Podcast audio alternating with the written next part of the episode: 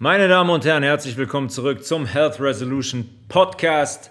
Mein Name ist Tobias Levels und in dieser Episode, der Episode 2 oder vielleicht der Episode 1 nach dem Intro, werde ich mich ausführlich mit dem Thema Zucker beschäftigen. Zucker, weil es, wie ich in dem Intro schon erzählt habe, eigentlich der ausschlaggebende, ausschlaggebende Punkt war für meine Geschichte, für mein, in Anführungszeichen, Leberleiden was in direkter Verbindung stand mit meinem Zuckerkonsum. Äh, und das erste Buch, was ich gelesen habe, war damals Zucker von Dr. Brucker, mit dem ich versucht habe, meine erhöhten Leberwerte in den Griff zu bekommen und über natürliche Art und Weise und Veränderungen in meinem Lebenswandel und Lebensstil zu vollziehen. Für mich ist das Thema Zucker das Zentralste eigentlich, wenn es um, um unsere Gesundheit geht. Und wenn man heute in die Gesellschaft schaut und was für chronische Erkrankungen oder Gesellschaftserkrankungen ähm, es gibt, dann kann man eigentlich fast alle auf den tagtäglichen Zuckerkonsum zurückführen.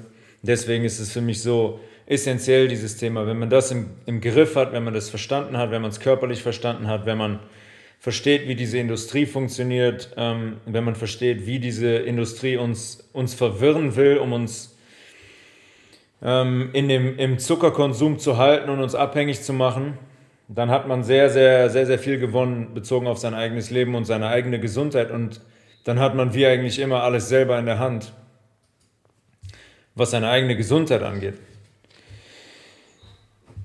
Zucker ist einer der, einer der drei Makronährstoffe neben den Proteinen und den Fetten und der ist ein sehr, sehr wichtiger Energieträger für unseren Körper. Unsere Zellen würden ohne Zucker erstmal überhaupt nicht funktionieren. Wir haben die Kraftwerke unserer Zelle sind die Mitochondrien und die hängen von Zucker ab, damit die Fabrik überhaupt, überhaupt läuft. Man kann sich das vorstellen wie ein Motor in einem Auto.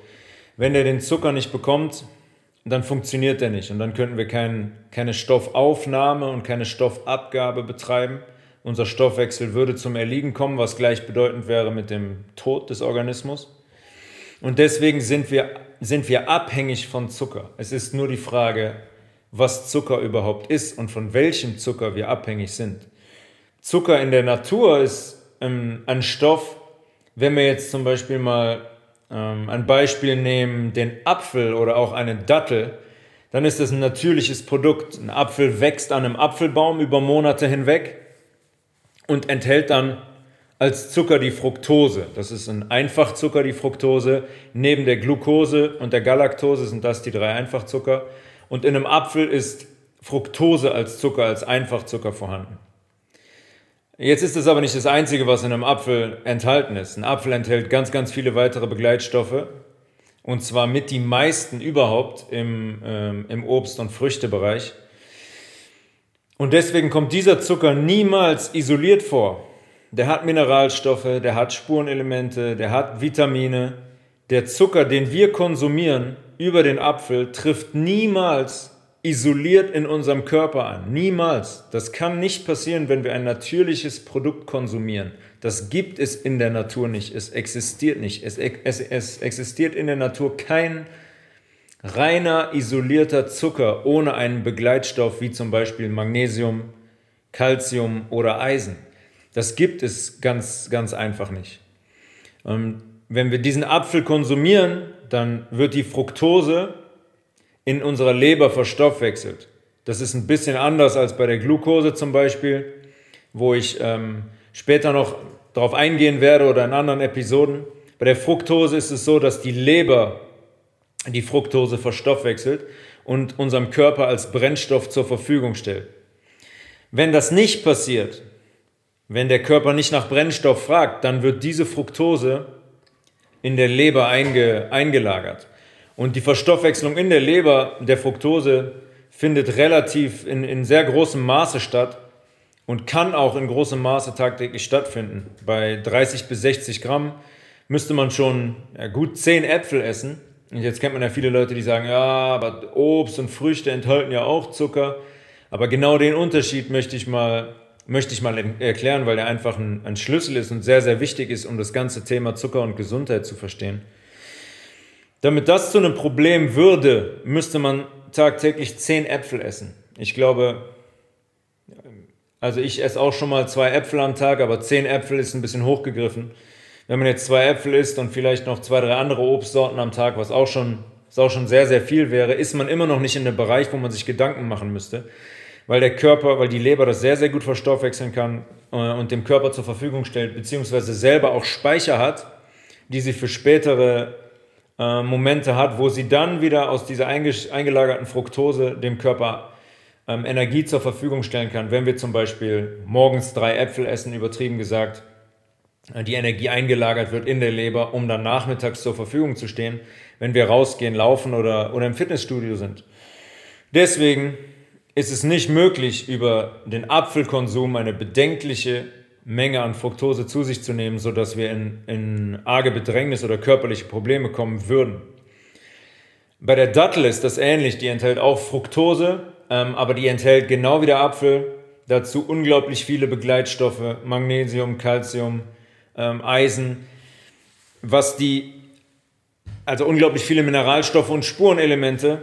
Und die Fructose ist nur ein Teil, ein Makronährstoff, ein Makronährstoff der Dattel. Und es gibt so viele weitere Begleitstoffe in der Dattel, weswegen der Zucker auch hier wieder niemals isoliert in unserem Körper eintrifft.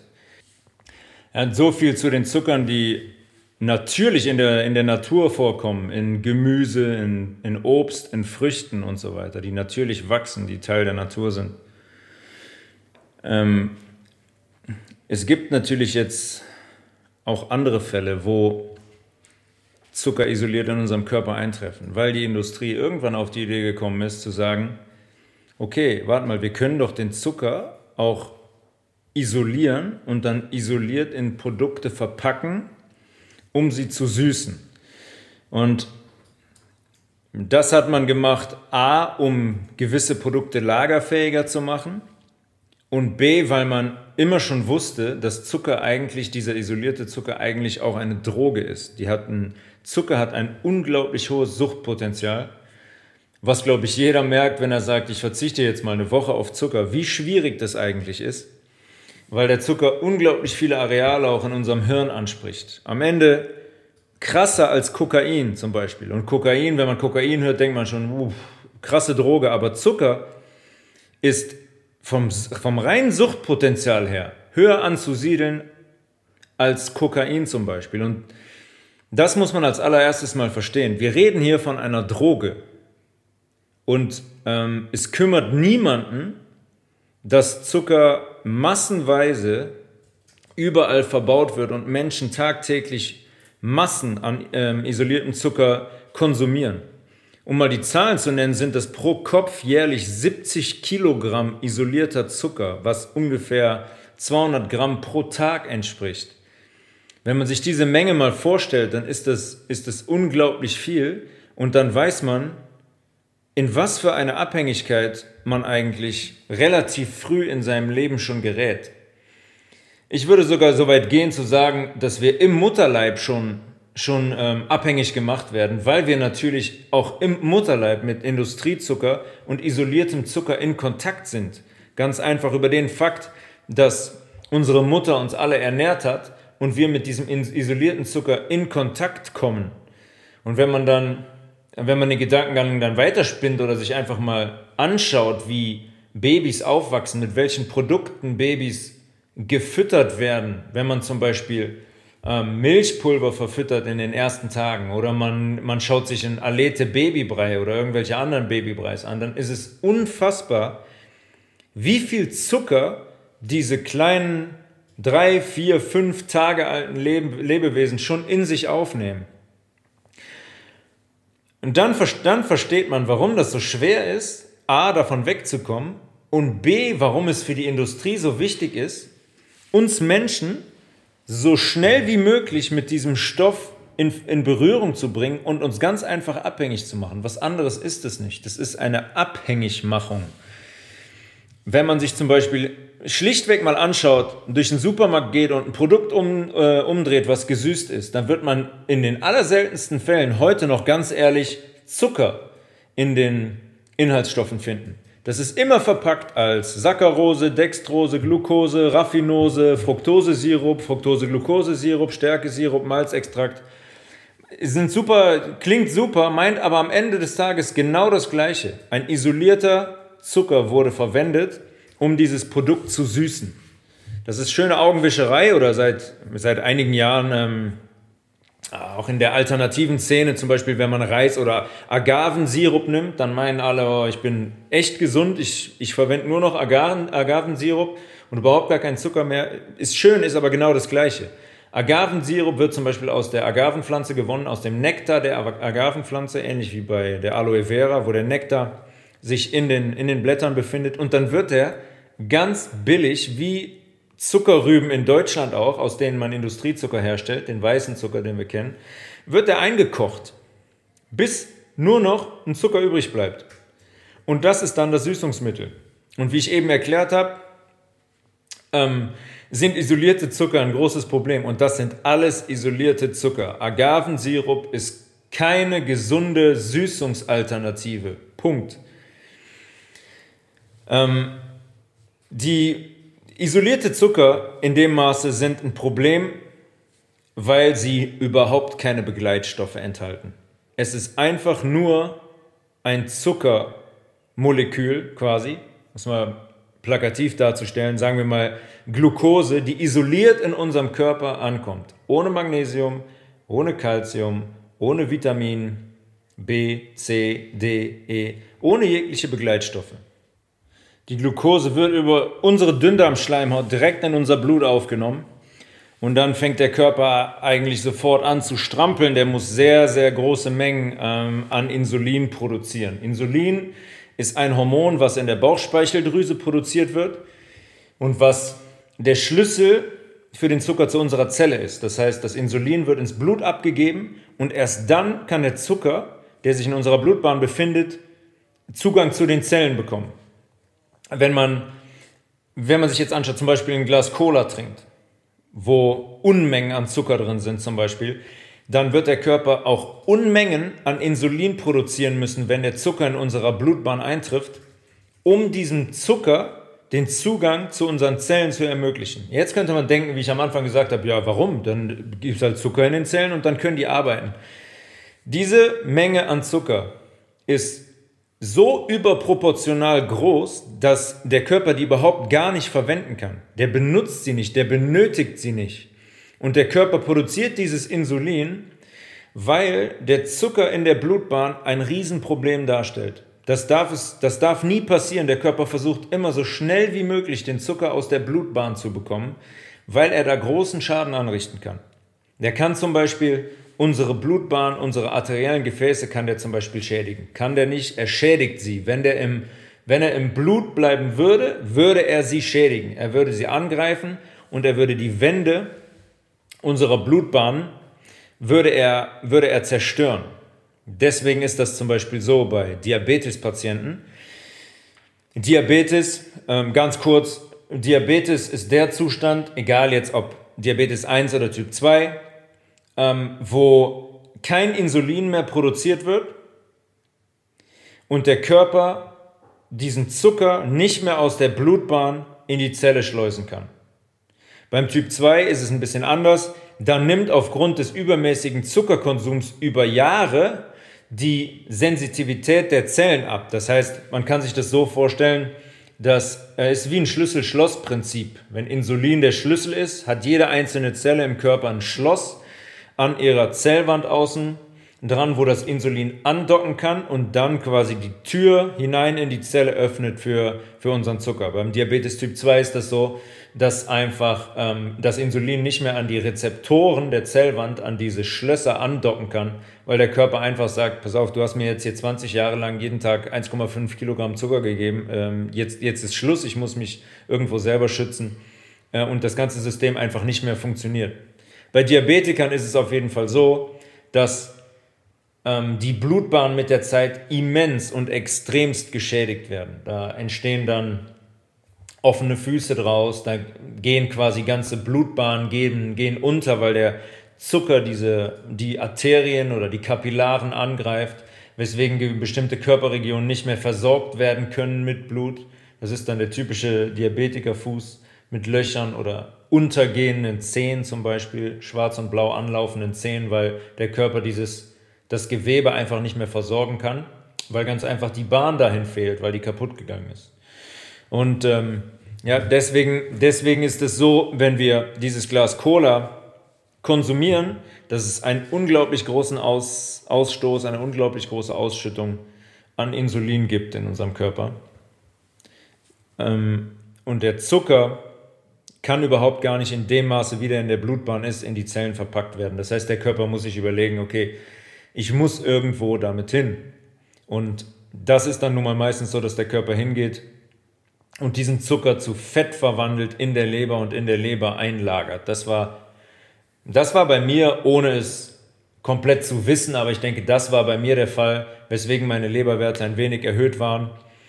Ähm, eben der überschüssige Zucker, den ich konsumiert habe, wurde einfach als, als Fett in der Leber eingelagert. Und dann ist es nun mal so, dass die Leberzellen mit Fett belastet sind und einfach nicht mehr funktionieren. Und deswegen ähm, geht, der, geht der Leberwert im Blut ähm, ein, wenig in die, ein wenig in die Höhe. Zudem ist es so, dass die Leber unser, unser Hauptorgan eigentlich ist für unsere Entgiftung. Und wenn man die Leberzellen mit Fett belastet hat, dann kann die Leber ihrer Hauptaufgabe einfach nicht mehr nachgehen. Und das ist nun mal die Entgiftung, das ist das wichtigste, größte entgiftendste Organ, ähm, bezogen auf unseren Stoffwechsel im Körper.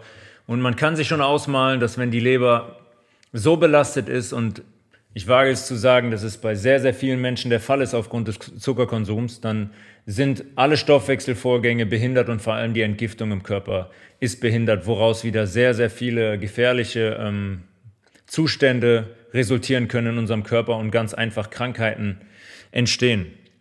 Jetzt weiß eigentlich jeder, dass ein Glas Cola nicht gerade gesund ist. Das hat jeder schon mal gehört und viele Menschen haben davon schon Abstand genommen, trinken keine Softdrinks mehr aufgrund des Zuckergehaltes oder als einer der Gründe des Zuckergehaltes. Es gibt aber durchaus sehr anerkannte Lebensmittel und Produkte, ähm, die eine ähnliche bzw. die gleiche Wirkung haben wie isolierter Zucker, zum Beispiel aus einem Glas Cola. Und das ist zum Beispiel, das ist zum Beispiel Weißmehl. Bei Getreide ist es so, dass es extremst gezüchtet, überzüchtet ist.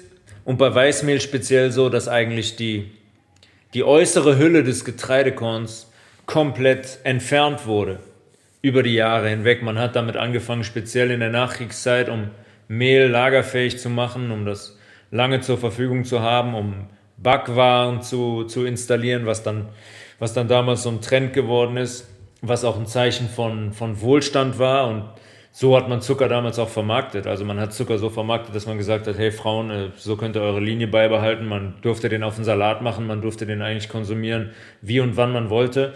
Und man hat die Menschen daraufhin konditioniert, dass Zucker eigentlich ein Zeichen von, von Wohlstand und Gesundheit ist. Ähm, es gibt da ganz interessante äh, YouTube-Werbeclips noch aus dieser Zeit. Das solltet ihr euch wirklich mal, wirklich mal anschauen. Es ist so absurd, aber da versteht man dann auch, wo diese Konditionierung von Zucker neben der körperlichen Abhängigkeit, die man geschaffen hat, wo diese Konditionierung wirklich herkommt und was für ein falsches Bild die Leute von, von, von Zucker im Kopf haben, ist wirklich, ist wirklich absurd. Bei, weil bei Weißmehl ist es dann halt nun mal so, dass die äußeren Schalen komplett abgenommen werden von dem, sagen wir jetzt mal, von dem Dinkelkorn. Und ähm, diese äußeren Schalen enthalten aber die ganzen Begleitstoffe, von denen ich eben gesprochen habe. Das heißt, in einem weißen Mehl ist auch kein Begleitstoff mehr drin. Vielleicht nur noch zu 1% ein bisschen Magnesium oder Calcium, aber das war's dann. Das heißt, wenn man weiße Spaghetti konsumiert, ähm, dann muss man wissen, dass man einen isolierten Zucker konsumiert. Man bringt keine Mineralstoffe, keine Spurenelemente, keine Vitamine in den Körper. Man konsumiert ein isoliertes Kohlenhydrat. Und das ist genauso ein Problem wie dieses äh, Glas Cola zum Beispiel oder das Glas, Glas Fanta, was es auch immer ist. Die Wirkung im Organismus ist fast identisch. Der Zucker geht hin, es gibt einen riesigen, riesigen Insulinschub, die Bauchspeicheldrüse wird ungemein gefördert. Und wenn man jetzt davon ausgeht, dass man zwei Gläser Cola und dreimal Pasta, übertrieben gesagt, am, am Tag isst, dann ist die Bauchspeicheldrüse sechs, sieben, acht Mal gefordert, Insulin auszuschütten. Und wenn man das über Jahre und Jahrzehnte macht, dann hat die irgendwann keine Lust mehr. Dann sagt die, okay, ich bin am, am Maximum meiner, meiner Möglichkeiten angelangt, meiner Kapazität. Äh, und ich höre jetzt auf damit, Insulin zu produzieren, weil ich einfach nicht mehr dazu in der Lage bin. Die Zellen, die in der Bauchspeicheldrüse dieses Insulin produzieren, sind ganz einfach erschöpft und dann ist man halt bei der, bei der Diabetes. Im Übrigen ist heute jeder ähm, jeder zehnte Mensch auf 100, also 10% der Menschen leiden unter Diabetes. 1950 waren das noch 0,3%.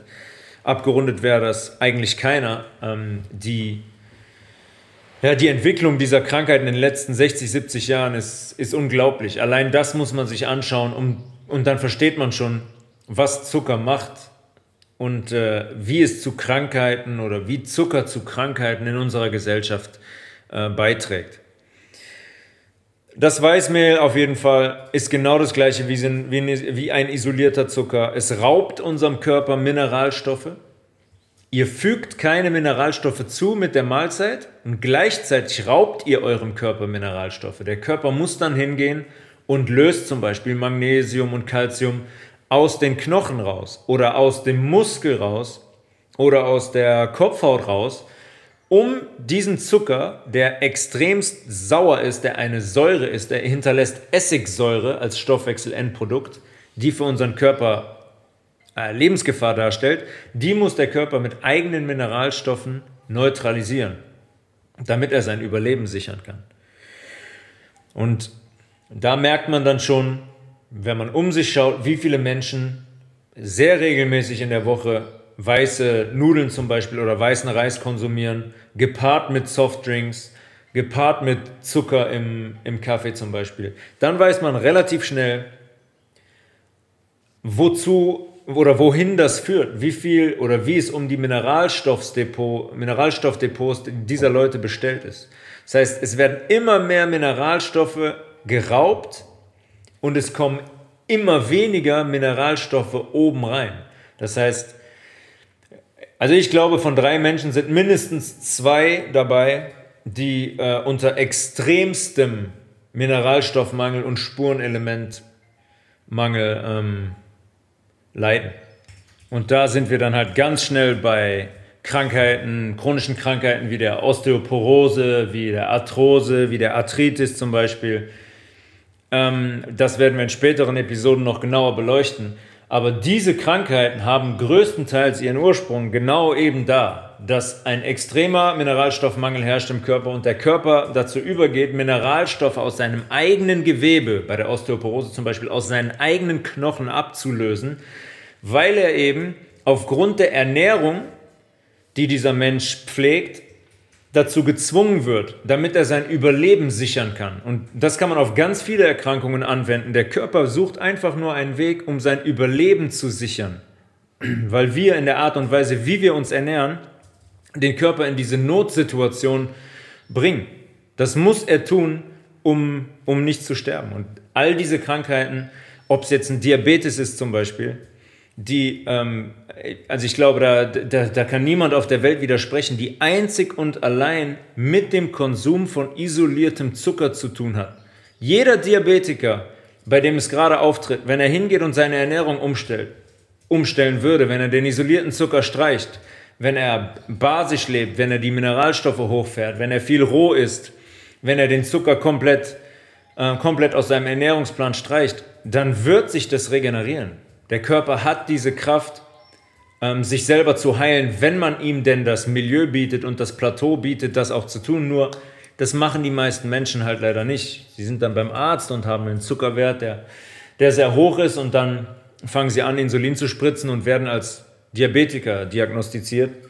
Und ähm, ja, dann ist, es, dann ist das Thema eigentlich erledigt, weil wir nie davon sprechen, die Wurzel des Problems wirklich zu behandeln, weil es nie darum geht, jemanden zu gesunden, sondern es geht darum, jemanden abhängig zu machen. Einmal von Zucker und dann halt eben davon, dass er sich sein Leben lang, den Rest seines Lebens Insulin spritzen muss. Obwohl es so einfach wäre, so jemanden zu gesunden am Ende des Tages.